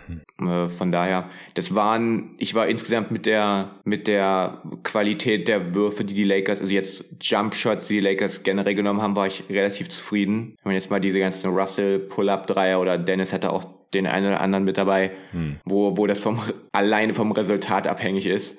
Ähm, aber so die Dreier, die man genommen hat, das waren überwiegend eigentlich offene, offene Jump Shots, wo, wo ich jetzt nicht wirklich viel zu meckern hatte, die dann halt mal ein bisschen besser fallen, mal ein bisschen schlechter. Aber das war schon okay. Also wie gesagt, ich, ich bin, ich bin wirklich, ich bin wirklich, wirklich glücklich mit, mit dem, was ich da gesehen habe in diesem Spiel. Nicht nur mit dem Resultat. Äh, die, die Adjustments der Warriors werden kommen. Also das Ding ist noch lange nicht durch. Da wird, da wird, glaube ich, eine richtige Reaktion kommen und Steve Kerr hat in der Vergangenheit auch gezeigt, dass er, dass äh, seine Teams verlieren nicht, nicht viele Spiele und sie verlieren auch nicht viele Spiele am Stück. Mhm. Da, da kommt immer eine Reaktion. Es gibt Möglichkeiten, äh, wie man, wie man's, wie man, ja, die Rim Protection der Lakers schwächt. Das haben die Grizzlies auch gut gemacht, wie man Davis vom Korb äh, ein bisschen wegbekommt auch. Da, da gibt's alles, gibt's alles Möglichkeiten. Da wird es auf jeden Fall eine Reaktion geben. Aber mhm. die Warriors sind am, die Warriors sind am Zug. So viel steht, glaube ich, fest. Was die Lakers gemacht haben, hat funktioniert. Ähm, da muss jetzt nicht sich so viel ändern. Äh, die Warriors sind jetzt, sind jetzt dran in diesem, in diesem Schachspiel. Ja, ja, unglaublich spannende Serie. Ich äh, habe mega Bock auf die nächsten Spiele. Ist für mich auch die interessanteste Serie, ehrlich gesagt. Ich glaube, Suns Nuggets auf der anderen Seite äh, des Brackets im Westen ist es leider durch, weil Chris Paul ja. verletzt ist und die Suns 0-2 hinten liegen und ich auch von Monty Williams echt überhaupt nicht begeistert bin bisher. Das war auch ziemlich hart, nachdem das das letzte Spiel war, was ich hier gesehen habe. Letzte Nacht, dann äh, erstmal Heat nix zu schauen heute. Ja. Und was für eine Coaching-Klinik Eric Sportsler da ah, aufgezogen ah, hat. Weil die Heat-Spieler ohne Jimmy Butler, die jetzt noch haben, die sind auch nicht besser als die ganzen Bankspieler da von den Suns, die alle aussehen, als wären sie unspielbar. Und die Suns sind mit Booker und KD viel schlechter aus als die Heat mit einen Haufen ungedrafteten Dudes und Bam Adebayo. Also das ist echt, ja. das ist echt krass. Es ist schon merkwürdig, war es ist schon. Hm. Ich meine, wir hatten ja gerade in diesem Playoff Run, wo, wo, wo, die Suns in den in den Finals waren, haben wir ständig zusammen früh früh die Podcasts aufgenommen, gerade hm. auch in dieser Lakers Serie. Und da ja, hat stimmt. ja Monty Williams überragend gecoacht. Ja, gegen die Lakers Generell in, in, in diesem Playoff Run. Ähm, auch, auch die, die Nuggets in der Runde danach ja. und dann in den Conference Finals gegen die Clippers und zumindest im, im ersten Teil der, der Finals. ähm, also Monty Williams ist ja eigentlich ein toller Coach. Aber es, wenn du dir dann anguckst, ja. was er jetzt so gerade in, in, in, den letzten Playoff-Serien immer wieder gemacht hat, oder auch ja, gegen, gegen die Mavericks, also ich weiß, also keine Ahnung, ob, ob Monty Williams mittlerweile echt ein bisschen überbewertet ist oder mhm. was auch immer. Aber das, das eine Denver Nuggets Defense bei allem Respekt und da kommt doch morgen ein Video auf meinem Kanal zu dieser Nuggets Defense. Mhm. Ist die, das ist die, die ich bei 87 Punkten hält in ja. dem in dem Spiel und das Spiel davor war ja auch schon, da da ging ja auch schon nicht so viel. Ja. Das das darf das darf nicht sein. Da kann Denver noch so gut verteidigen. Ja. Ähm, das, also, nee. schon wild. Das, das geht nicht. Äh, äh, es gibt genug Ausreden. Okay, die kam erst zur Deadline und das Team kennt sich nicht und dann war er noch verletzt und die haben acht Spiele mit KD auf dem Feld gemacht hm. äh, in der Regular Season. Äh, klar, ich habe auch nicht mit der Championship gerechnet, aber trotzdem, mir gefällt der Prozess einfach überhaupt nicht. Die Lineups, so, das hat nichts damit zu tun, wie gut sich das Team jetzt kennt, sondern das einfach hat der Coach hier eine Idee, ein Konzept und setzt es um oder probiert er mal für zwei Minuten den aus und dann schmeißt er den 15. Mann für drei Minuten rein und guckt, was da passiert und das ist eine Katastrophe, die Suns scoren fünf Minuten lang nicht. Und dann schaue ich mir die Heat an und da hat alles Hand und Fuß. Ich frage mich eigentlich nie, was denkt sich denn Sportstar dabei? Das sieht ja katastrophal aus und bei Monty Williams ja. tue ich das leider seit äh, vielen Playoff-Serien in Folge. Und ich, ich habe auch direkt eine Umfrage auf Twitter gemacht gestern, wie viele Playoff-Serien in Folge wird Monty Williams jetzt eigentlich schon outgecoacht? Äh, zwei, vier, sechs oder Las Monty? Ja. auch 40 Prozent haben für Las Monty abgestimmt, ist auch fair so. Ich, ich, war, ich war einfach auch mies drauf gestern Morgen und das Ding ist ja, ich habe es ja im Podcast erwähnt, wir haben jetzt gerade auch nochmal die Finals 2021 analysiert und im Nachhinein, wenn du halt schon weißt, wie es ausgeht, dann sieht Monty Williams da auch echt schlecht aus. Also ja, und von Budenholzer outcoached zu werden, zu werden ja. das ist das ist, äh, ist auch ein Kunststück. Das, äh, Aber ich fand, der hat, der hat eine gute Serie gecoacht eigentlich. Also es gab so zwei, Fall. drei Sachen, die ich, die ich nicht verstehen konnte, aber halt viel bessere Adjustments als Monty Williams. Ja. Aber auf, deine, auf, deine, auf deine Umfrage, also wenn wir jetzt Ähm, Ja. in, in der auf jeden Fall, in der Clippers-Serie auch schon, Ja. da hat es halt einfach Safe. keinen Unterschied gemacht, weil man Genau. einfach personell besser aufgestellt war. Gegen Dallas Safe. Von Kid Ja, outgecoacht zu werden, ist auch ein Kunststück, by the way. auch auf jeden Fall. Rough. Dann vom eigenen ehemaligen Assistant, Willie Green, auch ausgecoacht worden von den Pelicans. Okay, das habe ich nicht mehr so genau in Erinnerung. Die Serie habe ich nur so halb. Wie, wie ging die Ja. aus? In sechs? Suns in sechs? Ja, in sechs. Ja, das ohne auch- Zion. Das ist, das war, also da habe ich Auch gedacht, so, ja gut. oder? Auch, Teilweise, ja, teilweise. war. Aber es war auch Ja. einfach schlecht gecoacht. Ich weiß es noch ganz genau. Und, dann die Finals. Dann haben wir fünf. Genau, dann haben wir fünf. Also sind es halt entweder, also dann vier, fünf habe ich halt nicht angeboten und dann habe ich halt ähm, im Prinzip noch überlegt, dass also die Clippers, die hatten halt kein Kawhi und Paul George war dann da ja auch noch angeschlagen und die Suns haben trotzdem sechs Spiele gebraucht. Ich meine, Chris Paul hat da auch ein bisschen gefehlt Ja. oder so, aber da war Monty Williams auch nicht durchgehend überzeugend. Und In der Runde, da, ja, in der Runde Nuggets davor war halt ja, Sweep. Also da war ja. man halt absoluter Favorit. Gegen die Clippers war man auch Favorit. Und ich finde halt, wenn du als Favorit die, die- ja. Erwartungen erfüllst, dann ja gut, wenigstens nicht enttäuscht, aber kann ich halt nicht so wirklich Ja. Props dafür geben. Und ich habe halt auch gedacht, die letzte Serie, an die ich mich erinnern kann, wo ich so richtig überzeugt war, jetzt retro- retrospektiv von Williams, war halt gegen die Lakers. Das hast du ja gerade auch als allererstes gesagt. Ja, aber auch da, wenn wir uns zurückerinnern, die Lakers, und ich will jetzt dieses Thema nicht wieder aufmachen, alte Wunden, aber die Lakers waren zweistellig vorne in Spiel 4 mit einer 2 zu 1 Führung. Und Devin Booker war kein Faktor in dieser Serie, weil man, weil man, und ich habe das damals auch immer wieder gesagt gehabt, das ist dieser, dieser Punkt bei dem damaligen Lakers-Team, wo die halt dann den Gegner wirklich knacken und, und defensiv die Adjustments gemacht haben und dass man Devin Booker immer wieder nicht über Rechtszeit gehen lassen und immer wieder diese Handoffs unterbunden hat, das sah schon fein aus. Und dann hat die Davis-Verletzung alles geändert, aber das war insgesamt trotzdem vom, vom Coaching her klasse. Aber das war die, das war auch die, die letzte, die letzte Serie, wo ich mir wirklich auch gedacht habe, okay, das ist ein, ein wirklich, ein wirklich richtiger Top-Coach. In der Regular Season. Geiler, ein, ein geiler Regular Season-Coach, ja. Ja, richtig gut. Richtig gut in der Regular Season. Ähm, und die Spieler mögen ihn. Ich finde ihn auch unfassbar sympathisch. Auf jeden aber Fall. Vielleicht, ich weiß es nicht. Ich habe da noch keine abgeschlossene Meinung und wir haben ja auch noch mindestens zwei Spiele in dieser Serie. Ich bin echt gespannt, was da jetzt noch kommt. Aber er muss jetzt mal was zeigen. Aber vielleicht war Monty Williams halt nur ein Übergangscoach, der das, die, die Suns halt von einem Lottery-Team zu einem respektablen Lottery-Team, zu einem Finals-Team und 60, 64 Siege-Team gemacht hat, aber wo, wo du jetzt halt einfach ein Upgrade brauchst für die Playoffs. Was Adjustments angeht, was die Gameplans angeht und halt dieses Team mit KD die nächsten Jahre und Booker zu maximieren. Wie gesagt, ich will Ja, da noch nicht abschließend mhm. urteilen, aber ich habe gerade dieses Gefühl, es, es ist einfach zu viele Serien jetzt in Folge. Ja, und es ist halt auch wie bei den Bucks, du kannst halt nicht wirklich mehr viel an diesem Kader drehen. So, das ist jetzt dein Kern. Äh, in, in Milwaukee so, das ist in, in Phoenix so sicherlich, man kann immer ein paar Trades machen, aber der Kern, der, der, der ist so und der wird nächstes Jahr auch so sein. Zumindest was Booker, Chris Paul und, und Kevin Durant angeht. Und Aiden, auch einen Max-Deal hat. Ja, genau, den wirst du wahrscheinlich auch schwierig los. Das heißt, so, klar, den, den einen oder anderen Bankspieler für ein bisschen mehr tief, aber das ist am Ende auch nicht, das macht am Ende auch nicht den ganz großen Unterschied, glaube ich. Und dann ist halt Coaching die, die eine Sache, wo du, wo du wirklich nachhaltig was verändern kannst. Gerade wenn du mehrere Jahre, also jetzt dann zwei Jahre in Folge, so quasi den Erwartungen hinterherläufst. Und äh, Letztes Jahr, das war eine große Enttäuschung und wenn man jetzt dieses Jahr in Denver scheitern würde, vor allem so scheitern würde, wie man, wie es jetzt aktuell nach zwei Spielen aussieht, dann ähm, wäre das vielleicht, wäre das vielleicht wirklich eine Maßnahme. Und da, es wird immer sehr viel darüber geht, dass die Suns halt keine Dreier nehmen und dass das das große Problem ist, aber das große Problem ist offensiv in meinen Augen, dass man halt auch einfach nicht in die Zone kommt oder kommen will. Da, also das ist ja das große Problem, glaube ich. Ja. Diese ganzen Midrange-Würfe, Ja, ja, also Gerade gegen ein Team, gerade gegen ein Team, was so Genau. Probleme hat in der Rim Protection. Du hast, du hast es in der Vergangenheit gesehen, die Nuggets können den Korb nicht verteidigen und die Dreierlinie können sie eigentlich auch nicht verteidigen. Und das Recht können sie nicht beides gleichzeitig verteidigen. Und dann gibst du ihnen genau die eine Sache und, und, und, und nicht von diesen beiden Sachen attackierst du in irgendeiner Art und Weise und spielst damit genau auch noch in ihre Karten. ja. Das ist schon, das ist schon schwach. Ja, also das kannst du halt auch nicht zu 100% jetzt ändern, weil das Spielematerial ist halt, was es ist und das Ja. fand ich auch in Spiel 2 schon besser und das ist aber halt das, was es so frustrierend macht, es ist jetzt nicht alles Kacke. Ähm, ich fand's richtig, dass Booker und KD mehr Dreier geballert haben, KD ist da ein bisschen übers Ziel hinausgeschossen, weiß aber nicht, ob der nochmal zwei von zwölf von Downtown ballert, er ist einfach eigentlich viel zu gut dafür. Er hatte einfach allgemein kein so tolles Spiel, offensiv, defensiv dafür ziemlich überragend. Ich fand auch Aiton viel besser als noch im ersten Spiel, defensiv und offensiv mm. und bei den Rebounds. Das muss natürlich auch erstmal hinkriegen als, als Coach, ähm, dass die Spieler dann halt auch andere Würfe nehmen und einfach anders agieren, anders auftreten. Booker auch defensiv viel besser.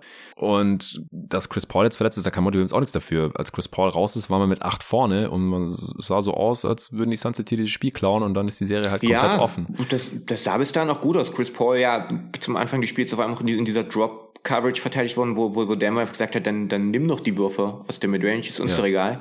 Und das hat im zweiten Durchgang deutlich besser funktioniert. Da hat Chris Paul ja, ja immer mehr seinen Rhythmus gefunden, genau. ist dann seine Spots gekommen. Also ja, das war gerade auch Booker.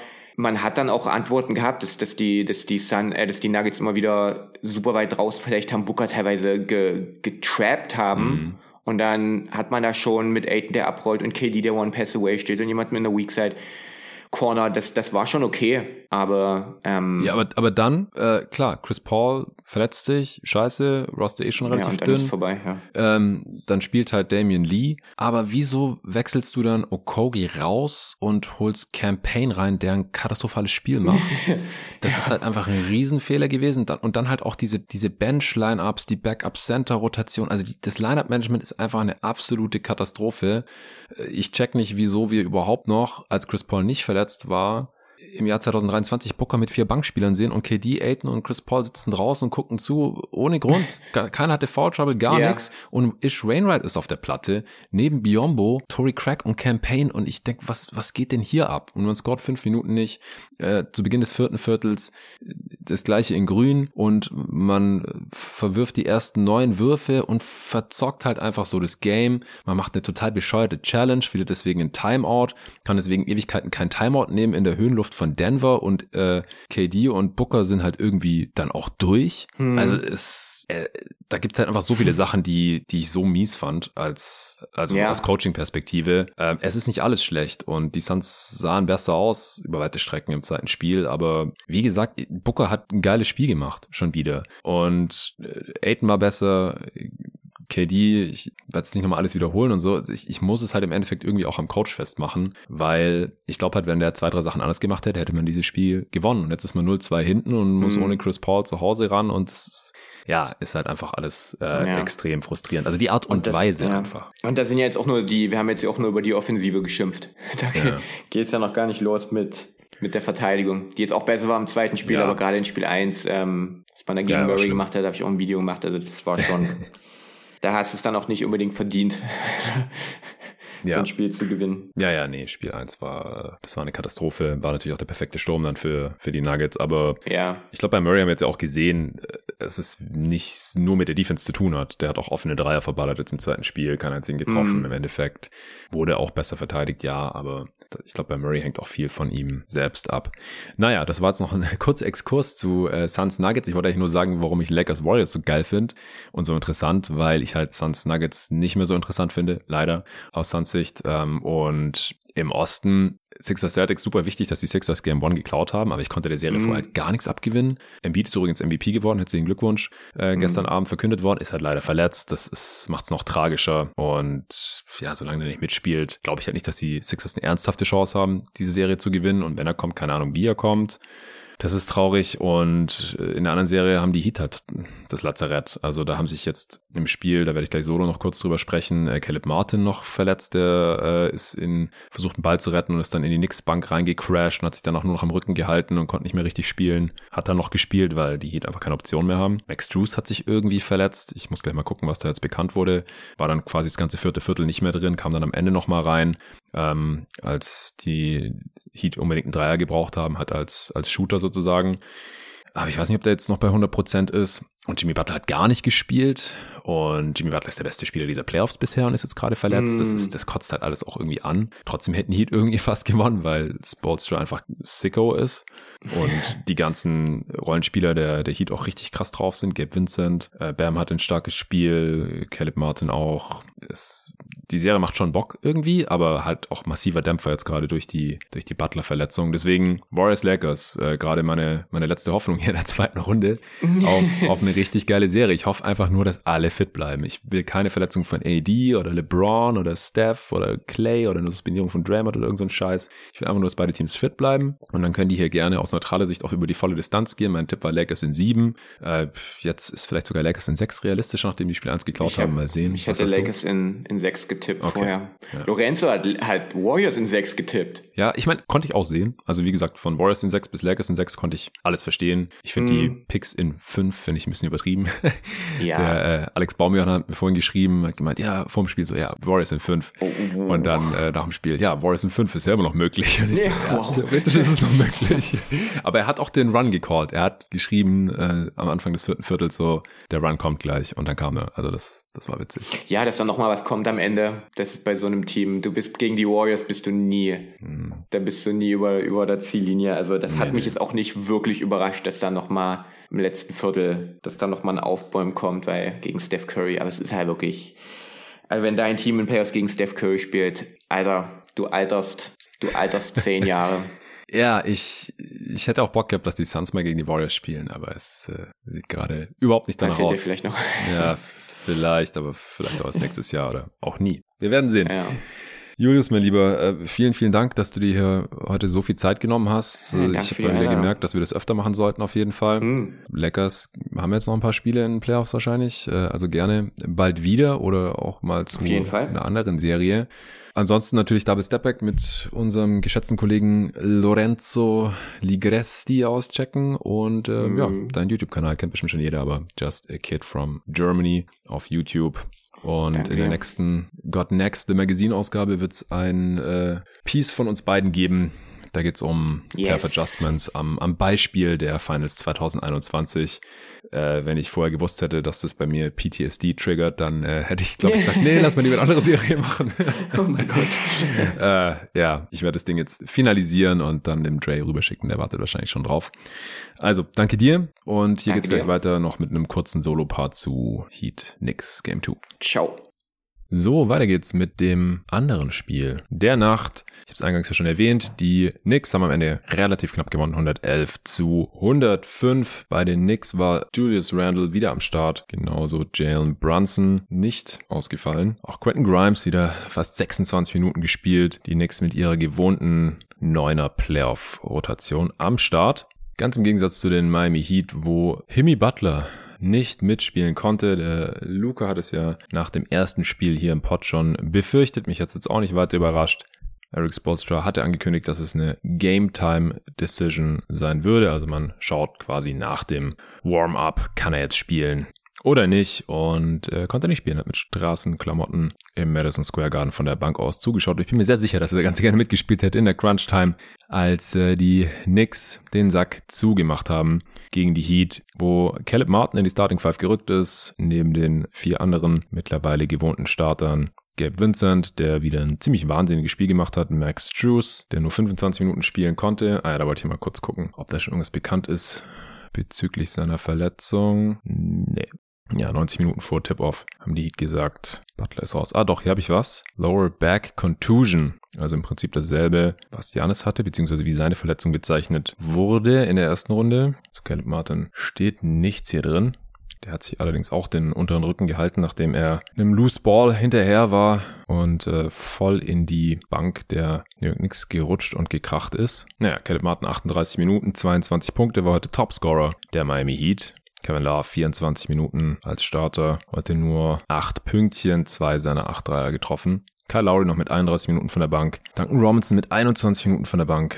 Wieder 3 von 8 Dreier getroffen. Und äh, Haywood Highsmith 15 Minuten. Cody Zeller noch 7 Minuten als Backup Center. Eric Spolter dann doch lieber ihn da drin hatte als Kevin Love in den 10 Minuten, in denen Bam Adebayo auf der Bank sitzen musste. Also die Miami Heat hier mit einer papierdünnen Rotation und sie klauen hier trotzdem fast Game One. Es war eine Eric Spolstra Coaching Clinic, dass der mit diesem Roster noch irgendwie funktionierende Lineups aufs Feld bekommt und jede Lineup hat irgendwie funktioniert. Da gab es keine Aufstellung, die jetzt total gesackt hat. Selbst mit Zeller war man plus vier, mit Duncan Robinson war man plus sieben. Man hat sich die ganze Zeit über irgendwie über Wasser gehalten und das irgendwie soll nicht heißen, es soll irgendwie Zufall, sondern traumhafte Setplays, Off-Ball-Screens und Off-Ball-Movement. Handoff-Game war am Start, Fake-Handoffs von Bam Adebayo, Cuts noch und nöcher in die Zone, immer wieder Paint-Touches kreiert, Driving-Kick und äh, Gutes Shooting. Also gut genug. 17 3 hat man getroffen bei 49 Versuchen, 35 Prozent. Die Knicks hatten zeitweise Probleme, die Zonenverteidigung der Heat zu knacken.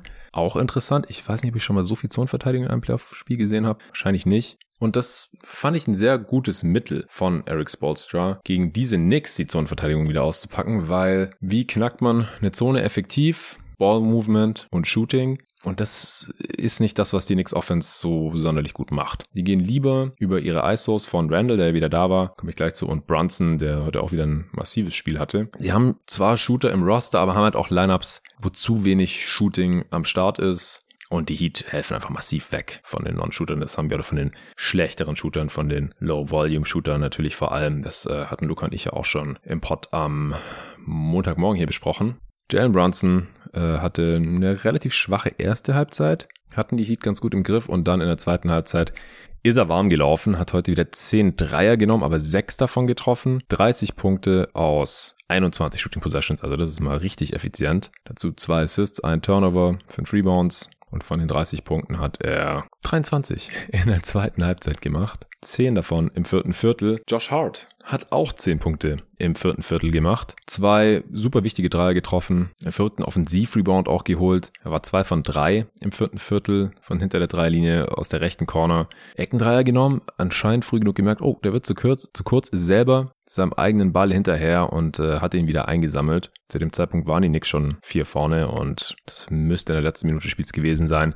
Das war dann so ein bisschen der ja, der Neckbreaker. Die Knicks haben im, allein im letzten Viertel 35 Punkte gemacht und die Heat bei 28 gehalten. Also das Viertel mit 7 gewonnen und das Spiel mit 6 Punkten, nachdem die Heat über weite Strecken des Spiels geführt hatten. Also von Beginn des zweiten Viertels bis Ende des dritten. Dann ging es hin und her. Die Knicks sind immer wieder in Führung gegangen mit zwei Punkten. Dann wieder die Heat. Und dann zum Ende des Spiels haben es die Knicks dann noch gedreht. Wie haben sie das gemacht? Ja, ein großer Faktor war Offensiv-Rebounding.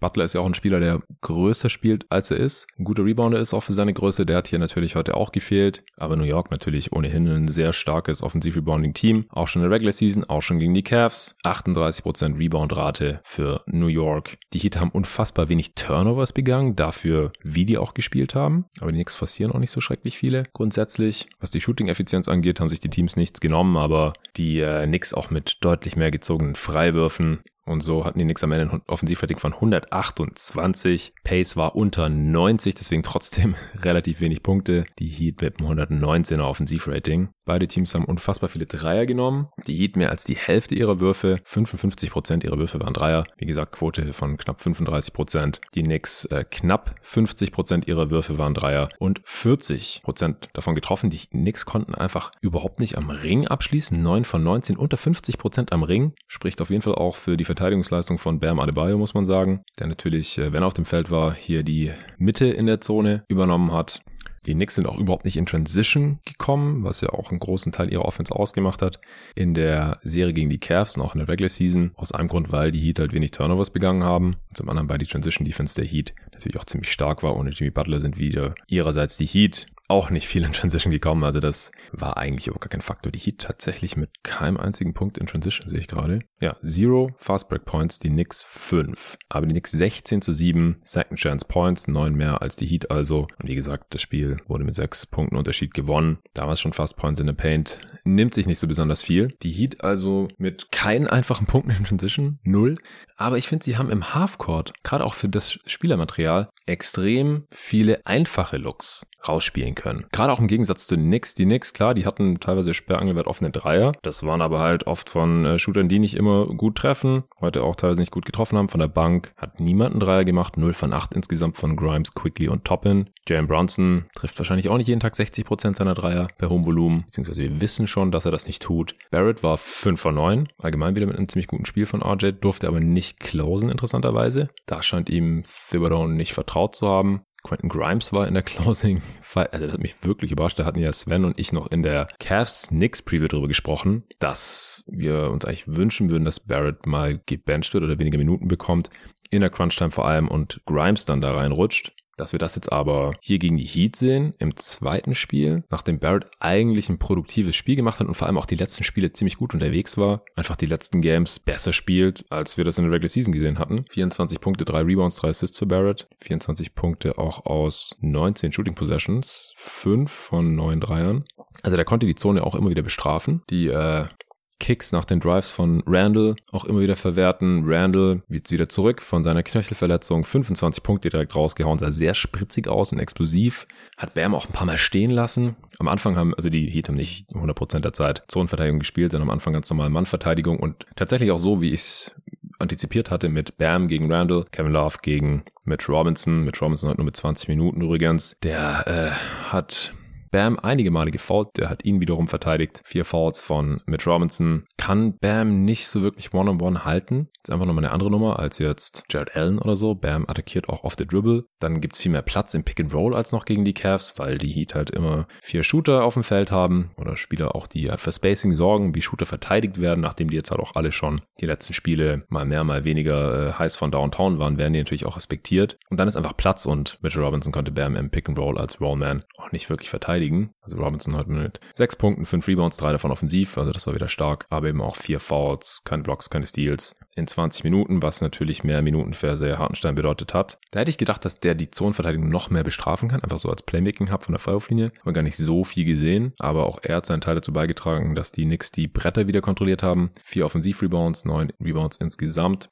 Bei Randall, wie gesagt, der hat ein gutes Spiel gemacht, Driving Kick äh, gezeigt. Auch dann später hat man die Zonenverteidigung in der Form geknackt, dass man einfach Mismatch Hunting gegangen ist. Man weiß ja, wo der schwächste Defender in der Zone steht, dann einfach dahin, ab in die ISO, hat Brunson hat es gemacht, Duncan Robinson attackiert, Randall im vierten Viertel gegen Gabe Vincent, da muss die Hilfe kommen, er spielt den Kickout, gerade auf so einen Josh Hart Corner 3. Selber hat er drei von neun Dreier getroffen, fünf seiner neun, zwei Punkte Würfe, alle sechs Freiwürfe, also war effizient, 25 Punkte aus 21 Shooting Possessions, acht Assists bei drei Turnovers. Und dadurch, dass Barrett, Brunson und auch Josh Hart, die eben von der Heat Defense eher zum Dreierwerfen eingeladen werden, so gut getroffen haben, haben die Knicks halt im Endeffekt 40% ihrer 40 Dreierversuche getroffen. Die sind das größere Team, haben mit Brunson und Randall, wenn sie wollen, zwei Spieler, die sehr physisch zum Korb gehen können, in die Zone gehen können, Paint-Touches kreieren können und da dann oft eben auch gefoult werden müssen. Also von den Top sieben Spielern in der Knicks-Rotation, die mindestens 20 Minuten gespielt haben, hat jeder mindestens einen Freiwurf gezogen. Knicks daher auch mit 30 Freiwurfversuchen, während die Heat nur 17 bekommen haben. Also Randley heute auf jeden Fall ein positiver Faktor. Ich finde, ein paar Mal hat man schon auch gesehen, ja, was halt so seine Schwäche ist. Kriegt er so ein bisschen Tunnel Vision, ist so ein bisschen durstig, handelt seine eigenen Abschlüsse. Aber wie gesagt, unterm Strich war das eine, eine mehr als solide Performance mit 25, 12 und 8. Die Knicks mit ihm auf dem Feld auch plus 14, das ist der zweitbeste Wert nach Josh Hartz plus 16. Bei den Heat, ich habe ihn schon erwähnt, Bam hat mir sehr gut gefallen. 15 Punkte, 8 Rebounds, 6 Assists. Starke Defense. Es gab auch ein wunderschönes Setplay, da hat äh, Bam den Entry Pass gespielt auf Lowry, der im High Post stand einer der Wings hat dann einen Screen für Bam gestellt, der ist um den Screen Richtung Zone gekehrt und die anderen beiden Spieler der Heat, die standen ganz weit außen rechts hinter der Dreierlinie, so dass die Corner frei war und dann da niemand Bam beim Curl um den Screen Richtung Korb taggen konnte. Lowry spielt einen wunderschönen alley Pass auf Bam, der slammt das Ding rein. Hatte ich so noch nie gesehen, hab dann Torben direkt auf WhatsApp äh, einen Tweet mit dem Video geschickt und gefragt, so, ey, wie heißt das? Kenne ich nicht. Und dann hat Torben auch gemeint, hat er so auch noch nie gesehen. Er kennt es eher als Out-of-Bounds-Play für ein alley diese Curls nach Screens. Oh ja, war eine sehr schöne Sache und nur eins von vielen Beispielen von sehr schönen Setplays von Eric Sports. Und wie gesagt, also ich, ich kann es gar nicht genug betonen, wie krass es ist, dass die Heat mit diesem Roster die Knicks hier fast geschlagen hätten. Es gab auch eine Szene, die hat so ein bisschen, die war so ein bisschen vorentscheidend. Ich fand die Refs hier in dem Spiel heute nicht so besonders gut, also ein paar komische Entscheidungen. Jetzt nicht großartig für die eine oder andere Seite, aber da hat Caleb Martin am Ende der Shotclock einen Dreier genommen, nicht getroffen und es sah live ja wie ein Airball aus, aber ich habe live eigentlich schon gedacht, okay, der war ganz leicht am Ring Gabe Vincent sammelt den Ball ein und legt ihn rein, aber wird abgepfiffen. Und Vincent regt sich schrecklich auf, Sportstar regt sich auf, alle Heat-Spieler regen sich auf, ey, der war am Ring, aber die Refs sagen, nee, nee, war Shotclock Violation, war nicht am Ring. Und dann hat man, wurde in der Wiederholung eingespielt, es war halt mehr als zwei Minuten Verschluss, deswegen haben die Refs sich auch nicht nochmal angeschaut, weil es nicht geht, gab auch keine Challenge oder so. Und man hat in der Wiederholung aber klar erkannt, dass der Ball schon am Ring war. Und das hätte er erzählen müssen. Und dann waren es anstatt, glaube ich, One-Possession-Game, war es halt ein Two-Possession-Game, haben die Knicks auf der anderen Seite gescored. Und das war so ein bisschen die Vorentscheidung, meiner Meinung nach. Ja, Gabe Vincent habe ich ihn vorhin nur kurz erwähnt, 21 Punkte aus 18 Shooting-Possessions, also der Steph wilde Dreier genommen hat, fast wie Steph Curry, 12 Stück insgesamt, äh, vier davon nur getroffen, am Ende dann noch ein paar verzweifelte, äh, aber super Spiel wieder von ihm. Max Drews auch 17 Punkte in seinen 25 Minuten aus äh, 12 Shooting-Possessions, wie gesagt, ich hoffe, das geht mit seinem Rücken. Kyle Lowry, 31 Minuten konnte der wieder spielen, war auch aggressiv, keinen seiner vier Dreier getroffen, drei von fünf seiner Zweier, aber sechs Assists, nur ein Turnover, gute Defense. Dank Robinson, wie gesagt, drei seiner acht Dreier für neun Punkte. Martin 22 und acht Rebounds und Kevin Love hatte ich glaube ich auch schon gesagt, acht Punkte, sechs Rebounds. Also ich bin weiterhin sehr, sehr gespannt, wie die Serie verlaufen wird. 1-1 nach Miami zurückzufahren ist natürlich eine komfortable Ausgangslage weiterhin für die Heat, wenn die Knicks hier verloren hätten. Das war also ein absolutes Must-Win-Game, 0-2 nach Miami zu fahren. Ich glaube, wenn die Heimteams die ersten beiden Spiele verlieren, dann historisch betrachtet verlieren die die Serie zu 97 Prozent oder irgendwie sowas. Und ich gehe auch eher davon aus, dass Jimmy Butler im nächsten Spiel wieder spielen kann. Da sind jetzt auch noch mal ein paar Tage Pause. Genau, die nächsten beiden Nächte sind nur ein Spiel. Heute Nacht Sixers gegen Celtics. Das werde ich mit dem David, wie gesagt, live kommentieren. Ab 2 Uhr auf Playback TV slash jeden Tag. Und danach nehmen wir direkt einen Pod auf, Supporterfolge. Und Donnerstag auf Freitag gibt's dann Game 2 von Lakers Warriors. Und Freitag gibt's wieder zwei Spiele. Celtics Sixers, Nuggets Suns. Und am Samstag spielen die Knicks erst wieder in Miami, 21.30 Uhr, also quasi nochmal zur Primetime. Für uns hier in Deutschland, das wird natürlich auch live kommentiert, genauso wie die anderen Spiele, jede Nacht auch, außer Donnerstagnacht, weiß ich noch nicht, weil ich Freitagmorgen keinen Pod aufnehme, da nehmen der Luca und der Tobi wieder ein Wochenrecap auf, das wird der andere öffentliche Pod diese Woche. Ich äh, hatte jetzt hier keinen Sponsor drin, ich möchte den trotzdem gerne öffentlich raushauen, damit äh, jeder die äh, ausführliche Analyse von dem guten Julius Schubert und mir zu Lakers Warriors hören kann und den Playoff Talk danach fand ich auch noch ganz nice. Deswegen habe ich jetzt spontan entschieden, den öffentlich zugänglich zu machen, falls ihr mithelfen wollt, dass es jeden Tag NBA auch in Zukunft noch geben kann. Und wenn ihr vor allem alle Folgen hören wollt, jeden Morgen oder jeden Wochentag während dieser Playoffs, in aller Regel sogar siebenmal die Woche, dann könnt ihr gerne supporten auf steadyaku.com slash jeden Tag NBA. Dann bekommt ihr alle Folgen in eurem Podcatcher, Spotify oder welche App ihr auch immer da nutzt, Apple Podcasts etc. Ihr könnt in den Supporter-Discord kommen, da sind schon über 400 der Supporter von jeden Tag NBA drin und diskutieren jeden Tag über die NBA, was da passiert in den Playoffs, über alle 30 Teams. Es gibt 30 Teams-Channels. Es gibt zu allem, was irgendwie mit Basketball zu tun hat, einen eigenen Channel, Sneakers, Trading Cards, NBA 2K und natürlich, wie gesagt, zu allem, was mit der NBA zu tun hat. Wird da richtig hart abgenördet, könnt ihr reinkommen. Wenn ihr Supporter seid, müsst ihr mir einfach auf Steady eine private Nachricht schicken. Hey, ich würde gerne in Supporter-Discord reinkommen und dann schicke ich euch den Einladungslink. Falls ihr also Supporter werdet, bekommt ihr auch noch ein jeden Tag NBA-Shirt oder eine Tasse zugeschickt. Ihr müsst mir einfach nur schreiben, was ihr gerne möchtet. Beim Shirt auch noch die Größe dazu und dann geht das an euch raus. Und wie gesagt, last but not least, ihr helft dabei, jeden Tag NBA zu finanzieren. Vielen Dank fürs Zuhören. Danke, falls ihr schon Supporter seid und bis morgen.